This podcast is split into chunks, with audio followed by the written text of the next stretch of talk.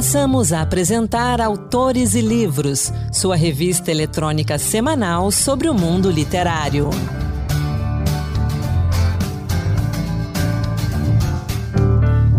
Olá pessoal, sou Anderson Mendanha e bem-vindos a mais um Autores e Livros.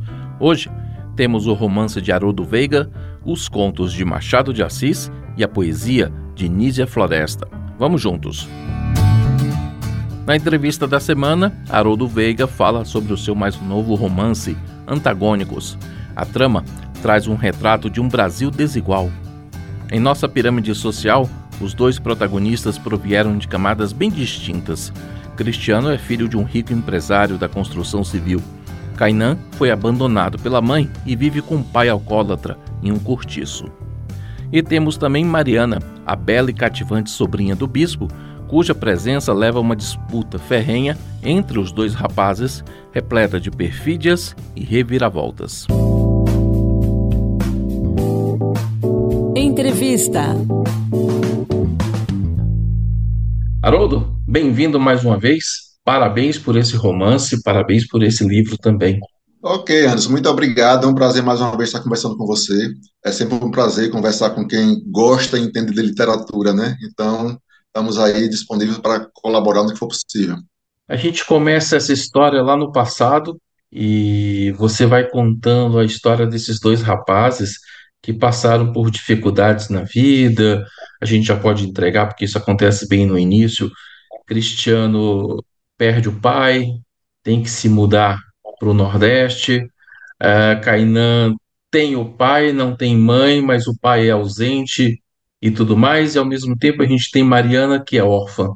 Como foi criar essa história, juntar esses três personagens e criar essa história de antagônicos?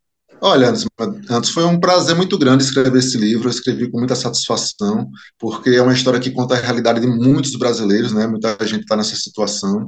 Eu acho que a literatura tem esse papel, não apenas de entreter, mas de denunciar, de é, colocar o dedo em feridas sociais eu acho que Antagônicos ele cumpre bem esse papel, né? Ele, ele é um livro que é, tem uma história de amor bonita, uma história que entremeia o amor, entremeia é, outros componentes, mas que também não abre mão dessa denúncia social. Eu acho que essa situação entre Kainan, é, Cristiano e Mariana, de serem órfãos, de ter violência é, doméstica na família, acho que tudo isso aí é um retrato da nossa sociedade, é, um, é um, uma questão contemporânea, e que eu acho que é um papel da literatura abordar, né, enquanto é, agente influenciadora. A história, como eu disse, começa no passado, em 1982, para ser mais exato, e vai acompanhando o crescimento dos rapazes. E também, e aí lá na frente, da Mariana entra na história. Tem um livro para o nosso ouvinte, para o ouvinte se sentir mais dentro da história, é, Antagônicos ele conta a história desses três personagens, basicamente, né? O Cristiano ele nasceu em São Paulo, ele é filho de um empresário da construção civil, uma pessoa que é, cresceu com luxo, com, sem saber o que era problemas, é, sempre super protegido. E após uma reviravolta na vida dele, ele se vê obrigado a se mudar com a mãe para o Nordeste, vai morar em Aracaju, que aqui é minha cidade. E aí, quando ele começa a se relacionar com, com Kainan, Kainan também é, vem de sérios grandes percalços na vida, é uma pessoa que perdeu a mãe, logo cedo foi abandonado, o pai é alcoólatra, é um ex-jogador de futebol, mora no cortiço, então ele desde cedo precisou trabalhar para sobreviver, e é um, um, encontro de culturas, de, de, personalidades, de classes sociais, na verdade um confronto, um confronto, né, e que tem como Mariana como pivô. Mariana está é, tá ali no meio dos dois, é a sobrinha do bispo, e por uma coincidência da vida, os dois se apaixonam por ela, e aí tem toda uma, uma disputa que vai além da escola, né? É, é o romance ele começa no, início dos anos 80, mas ele avança pelos anos 90 e tem finaliza no início do ano 2000. Então, é uma história assim redonda, uma história que começa é, conta a história a longo prazo e é justamente assim que funciona em Antagônicos. Então, esses três personagens, cada um representa uma realidade diferente, Kainan é o nosso grande protagonista, né? Ele é o garoto pobre do cortiço, que tem o pai alcoólatra, como você disse, mas que ao longo do, do livro ele vai ganhando de, um destaque e as coisas vão acontecendo para ele, mas o que mais me impressiona em Kainan é não só o seu otimismo e a sua persistência, mas ele é um rapaz bom, ele é um rapaz de boa índole. Desde o início você criou o personagem já nesse, nesse caminho? É, eu acho, Anderson, que um, um, romance, na verdade, ele conta a história de, de uma certa forma, conta a história do autor também, né? Eu acho que tanto Kainan, como, Cristiano, como a Mariana, esconde um pouquinho da minha personalidade. Nos três tem um pouquinho de mim. Então foi muito fácil criar, né? Todos nós temos um lado bom, temos um lado ruim. E foi muito fácil criar os três a partir disso, dessa visão, porque são, são, é, são coisas da minha natureza, né? Então são apresentadas, por exemplo, é uma situação em que Kainan, mesmo pobre, mesmo órfão, mesmo sem ter uma, uma, referência na vida, ele se demonstra uma pessoa de bom coração, se mostra uma pessoa de boa índole, uma pessoa honesta acima de tudo, né? E o, o leitor, na cabeça dele, ele tem a, a, condição de fazer esse contraponto com outro personagem que é rico, que foi super protegido, é, que sempre viveu num ambiente é, favorável e no entanto, tem uma personalidade questionável. Então, acho que uma, uma das mensagens do livro é justamente essa, de propor ao leitor que é, honestidade não é a pobreza não é pré-requisito para honestidade, né? Mesmo sem referência de pai, mesmo sem referência de mãe, a pessoa quando tem uma boa índole, quando quando quer fazer o bem, ela faz independente da sua classe social. Então acho que essa é uma das principais mensagens de Antagônicos. Uma coisa interessante também é que os três personagens, eles possuem uma estrutura familiar quebrada. O Cristiano perde o pai, depois ele tem outros problemas familiares, a gente já falou aí do Kainan, e Mariana é órfã. Mas a gente, pegando aí pelo que você acabou de falar, de que honestidade e boa índole não necessariamente pobreza ou dificuldades impede isso? Como é que foi trabalhar essas três realidades familiares? Você já tinha isso em mente quando você começou a redigir o texto? Olha, geralmente a gente cria um roteiro para fazer o livro, né? Mas no meu caso esse roteiro não funciona muito não. Antes da metade do livro eu já estou abandonando, já estou seguindo por outros caminhos. E isso aconteceu com o Antagônico. A gente, a gente cria uma, uma, história na cabeça da gente e à medida que a gente vai começando a escrever, vão surgindo outras ideias, vão surgindo outras situações. É um personagem vai crescendo é, mais do que o outro, então a gente já já começa a enfocar naquele personagem. E assim é antagônico, né? Eu acho que é, toda essa disparidade de classe social, de cultura, de religião, vem muito a calhar, e isso aí é, eu acho que é um ponto positivo no livro, porque ia na cabeça do leitor todas essas diferenças, né, é, como lidar com isso, que é uma coisa que são pontos nevrálgicos na nossa sociedade, é, pontos sensíveis, e geralmente as pessoas evitam de tocar, como, como o alcoolismo, como é, a violência doméstica, a violência contra a mulher, a exploração do trabalho infantil. Então, tudo isso é abordado em antagônicos, mas de uma forma muito suave, né? não é um livro panfletário. É um romance, mas também não é aquele romance água com açúcar, é um romance que traz é, apelações, traz causas sociais, traz reflexões nesse sentido. Uma coisa interessante na sua literatura é que a gente tem é, a realidade da sua região, da sua cidade. Eu gostei de ver você tirar o personagem de São Paulo, levar para sua cidade e as coisas acontecerem por ali. Eles viajam pelo mundo, vão a outros países, personagens, mas o centro é o Nordeste, é a sua cidade, é a sua região. É, como é esse prazer de escrever sobre a sua terra? É uma ficção, são personagens inspirados, mas como fala um pouquinho de, desse prazer, que eu acredito que é um prazer. É, eu concordo com você, Anderson. A gente vê muito isso com relação à literatura negra, né? A literatura negra. Eu acho que literatura não tem cor, é literatura. Né? Pode ser brasileira, pode ser estrangeira, mas esse termo literatura negra, da mesma forma que literatura regional, eu também não concordo muito que seja cabível, né? Eu acho que quando um escritor russo ele está é, ambientando um personagem lá em Moscou, lá, lá, lá na terra dele, ele não está preocupado com tradução, ele não está preocupado se, é, se, se, um leitor brasileiro vai entender, ele não está preocupado se é regional, se não é, porque na verdade todo ser humano não tem esse que não tenha um palmo de terra onde pisar, né? Então, na verdade, esse termo regional é, eu também acho descabido. É, e escrever com relação à minha cidade é muito mais fácil para mim, né? Embora assim, eu não queira criar esse estigma de, de, um escritor que escreve sobre determinado lugar, sobre determinado tema, unicamente, né? De forma que antagônico, como você disse, ele começa em São Paulo, ele passa por Aracaju, mas ele também vai para Califórnia, ele também vai para Austrália, ele também vai para Londres. Então é um livro mais é, cosmopolita do que o primeiro, né? E a ideia quando eu escrevi foi justamente é, tirar aquele estigma de regionalismo e fazer um livro mais abrangente com, com várias culturas. E eu acho que o resultado final ficou bem legal que engrandece o livro é a narrativa. Seu primeiro livro é muito bom, tem uma narrativa que prende, mas Antagônicos eu percebo ali uma evolução da escrita ainda mais significativa. Fala um pouco dessa evolução no processo de escrita, no processo de criar a história, mas preocupado em escrever e escrever bem. É, eu acho que o escritor é aquela pessoa que respira literatura, né? Você não está escritor, você é escritor porque você acorda vivenciando a literatura, você passa o dia vivenciando a literatura, você escreve exercitando a literatura e até dormindo você está fazendo a literatura, porque uma vez dormindo é que você acomoda as ideias, acomoda os pensamentos, deixa amadurecer o texto para o dia seguinte. Então, acho que você tem razão quando fala que Antagônicos é, é uma evolução da minha escrita, né?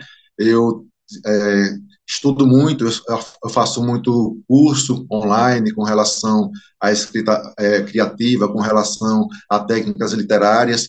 Eu acho que tudo isso aí faz parte da vida do escritor, né? Porque o escritor, como eu falei para você, não é aquele cara que senta ali duas horas por dia escreve e o resto do dia se desconecta, se desconecta da literatura. Pelo contrário, o escritor está sempre conectado e essa conexão faz com que a gente evolua, né? Eu leio, eu leio muitos clássicos, por exemplo, e isso aí tudo influencia bastante. Por outro lado, a gente começa a conhecer as técnicas literárias, é, os macetes de se publicar um livro, é, o que vem antes, o que vem depois, o que vem durante. Eu acho que todo esse processo aí é um processo que é, começou com o Trono de Cangalha, é, deu uma evoluída com antagônicos, mas eu penso que é um processo contínuo que não vai parar, né? Porque o conhecimento é uma coisa que você não adquire e fica estanque. É um, o conhecimento é uma coisa que você adquire e tem que aprimorar, tem que evoluir, tem que é, estar sempre melhorando, porque a gente dorme aqui hoje achando que está atualizado, e o japonês está lá acordado, estudando, é, pesquisando, melhorando, escrevendo, e quando a gente acorda já está desatualizado. Então a gente vive num mundo que é muito rápido, as informações chegam muito rápidas, e ao contrário de 20 a 30 anos atrás, as informações estão muito mais acessíveis, estão muito mais fáceis de se acessar. Mas é necessário que o escritor tenha vontade de procurar, tenha vontade de estudar, tenha vontade de crescer, é, tenha vontade de, de melhorar a sua escrita. Eu acho que esse processo é, esse dinamismo é justamente o que caracteriza a literatura, o que diferencia um bom escritor de um escritor medíocre, né? Então, assim, eu ainda me considero um escritor iniciante, mas eu estou a caminho do, melhoramento contínuo. Eu acho que Antagônicos é uma prova disso. Para a gente finalizar, onde é que o nosso ouvinte pode encontrar Antagônicos e também Trono de Cangalha, que eu recomendo também, que é um, são dois livros maravilhosos. Onde esses livros estão disponíveis? Olha, é, Antagônicos, ele foi publicado por uma editora portuguesa, está sendo comercializado aqui no Brasil e em mais 12 países, e ele está sendo vendido unicamente pela internet. Então, você pode comprar Antagônicos nas grandes marketplaces, como, por exemplo, Amazon, Carrefour, Casas Bahia, Lojas Americanas, Extra, é, Magazine Luiza, mas é, se você comprar diretamente comigo, através da minha rede social, você pode receber o livro, não só com frete grátis, mas também autografado, um autógrafo que pode ser para você ou para a pessoa que você queira presentear o livro. Então, é só me procurar na rede social, Arudo Veiga, underline, é, oficial, entrar em contato comigo, você recebe o livro pelo correio, com frete grátis, e se quiser, ainda com uma dedicatória. Obrigado por mais essa conversa aqui conosco no Autores Livros. Obrigado por esse livro, parabéns pelos livros e fica o convite. Volte sempre. Ok, Anderson, eu que agradeço a oportunidade, é um prazer muito grande. Como eu falei no início, é sempre bom conversar com quem entende e gosta de literatura. E você é um ícone na área, né? uma pessoa, uma referência na área. Eu tenho sempre tenho muito prazer em conversar, em dialogar. E estou disponível também. Reforçando então, publicado no Brasil pela editora Ases da Literatura, Antagônicos de Haroldo Veiga, está disponível na Amazon e demais portais de livros, e também direto com o autor no Instagram, arroba Haroldo Veiga, oficial. E agora, no livro em destaque de hoje, a Rita Zumba destaca os contos de Machado de Assis. Menos de dois anos após a publicação de Memórias Póstumas de Brás Cubas, Machado de Assis reuniu em papéis avulsos 12 contos publicados originalmente na imprensa carioca entre 1875 e 1882. Esta obra é um marco na carreira de Machado e, junto com Brás Cubas, inaugura sua fase realista. Papéis Avulsos reúne histórias curtas e aborda vários temas, como a vida urbana, as características da sociedade da época de Machado de Assis, na segunda metade do século XIX, e também aspectos do cotidiano, muito bem retratados nos personagens.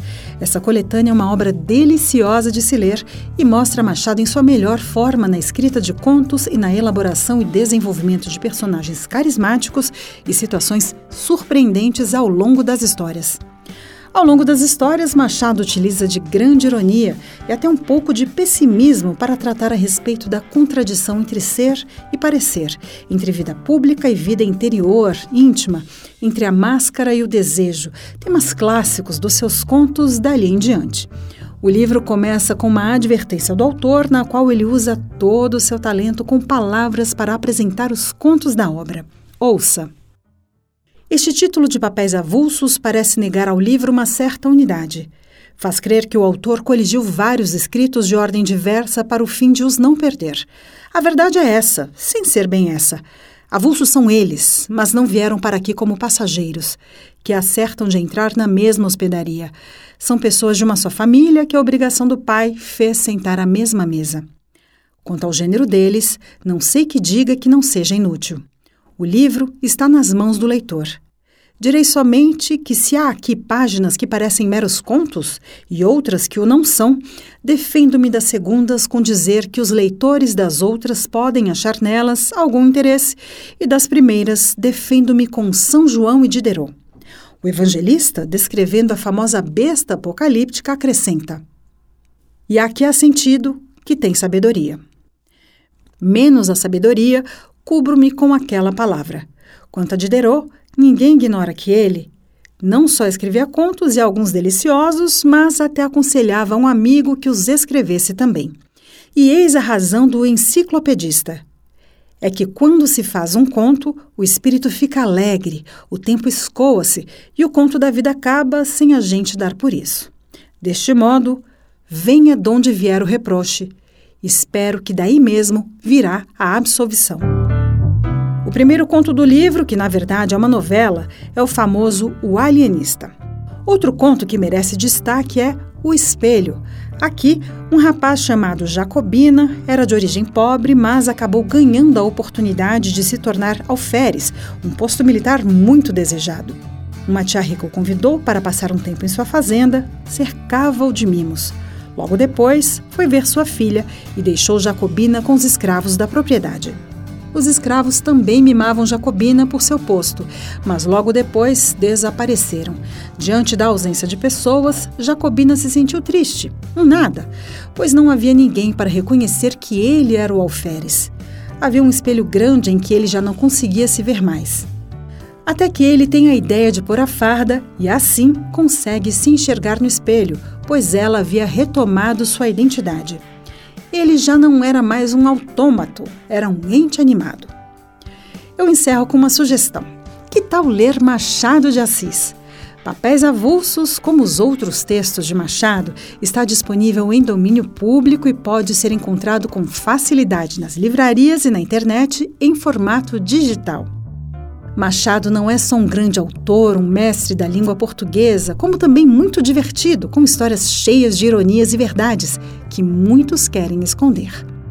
Ler Machado é sempre uma boa pedida. Concordo plenamente com a Rita. Ler Machado de Assis é sempre uma boa pedida. E chegou a hora da poesia. No Encantos de Versos de hoje, Marluce Ribeiro nos traz um pouco da poesia de Nízia Floresta. Encantos diversos, poemas que tocam. Olá, 8 de março marca o Dia Internacional da Mulher. Por isso, hoje o Encantos Diversos presta homenagem a Nízia Floresta Brasileira Augusta, pseudônimo utilizado pela precursora do feminismo brasileiro, educadora, escritora e poetisa Dionísia Pinto Lisboa, que viveu de 1809 a 1885. Natural de Papari, no Rio Grande do Norte, Nízia Floresta foi defensora de ideais abolicionistas, republicanos e principalmente feministas. Seus posicionamentos inovadores para a época influenciaram a prática educacional brasileira, rompendo limites do lugar social destinado à mulher.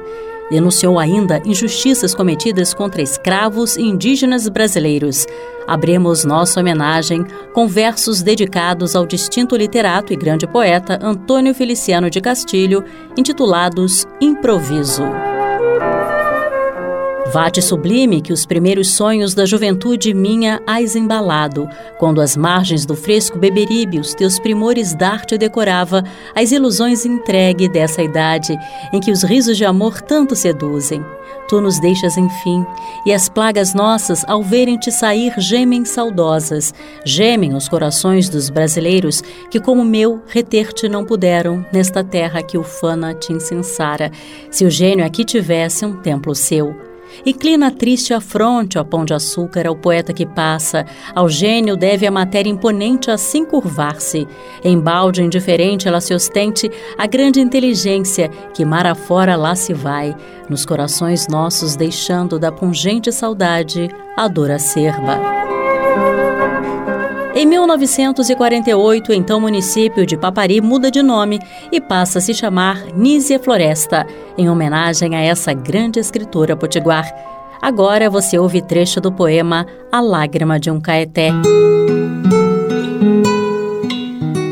Lá, quando o ocidente o sol havia seus raios mergulhado e a noite triste denso ebânico véu já começava vagarosa a estender por sobre a terra, pelas margens do fresco Beberibe em seus mais melancólicos lugares, asados para a dor de quem se apraz sobre a dor meditar que a pátria em luta. Vagava solitário um vulto de homem, de quando em quando ao céu levando os olhos sobre a terra, depois triste os volvendo. Era um homem sem máscara, enriquecido, não do ouro roubado aos iguais seus, nem de míseros africanos da Leimar, as plagas brasileiras arrastados por sedenta ambição, por crime atroz. Nem de empregos que impudentes vendem a honra traficando, o mesmo amor mas uma alma de vícios não manchada, enriquecida tinha das virtudes que valem muito mais que esses tesouros.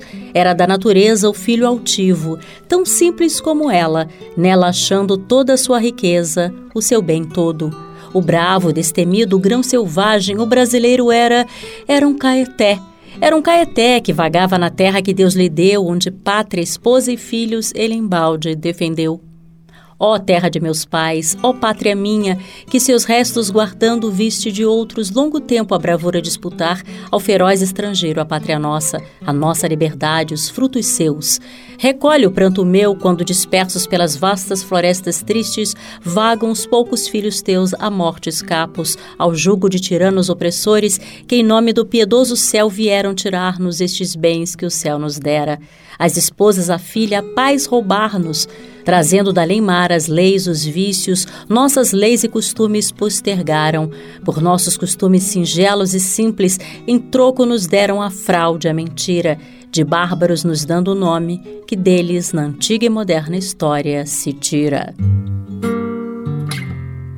E agora deixo você na companhia de Francisco Elombre interpretando a canção Triste Louco ou Má, tradução da expressão sad, mad or bad, usada para denominar de forma pejorativa mulheres que decidem ficar solteiras, ou seja, como a própria música expressa, mulheres que rejeitam a receita cultural. Triste, louco, será qualificada ela quem recusar. Segue receita tal receita cultural do marido da família cuida, cuida da rotina. Só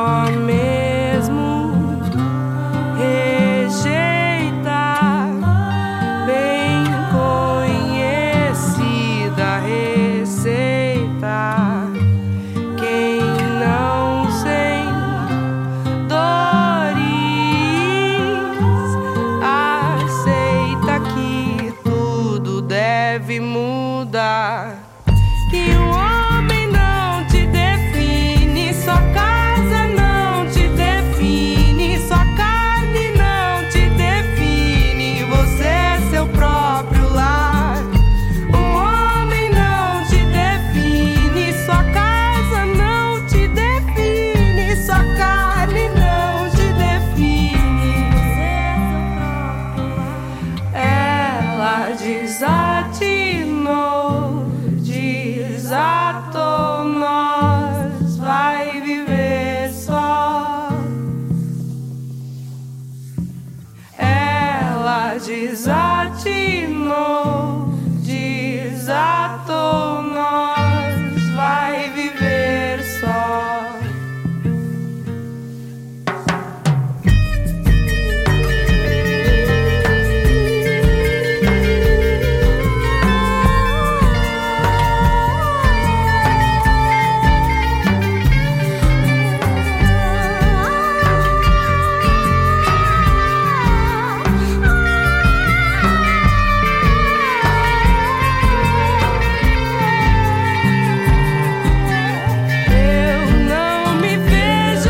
Antes da gente encerrar o Autores e Livros de hoje, uma dica para a garotada de até 15 anos.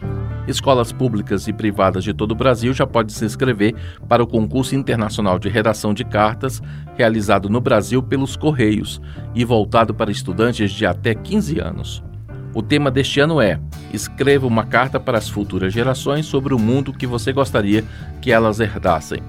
As inscrições vão até 22 de março e devem ser realizadas pelas escolas que selecionam, entre as redações de seus estudantes, até duas cartas para representá-las.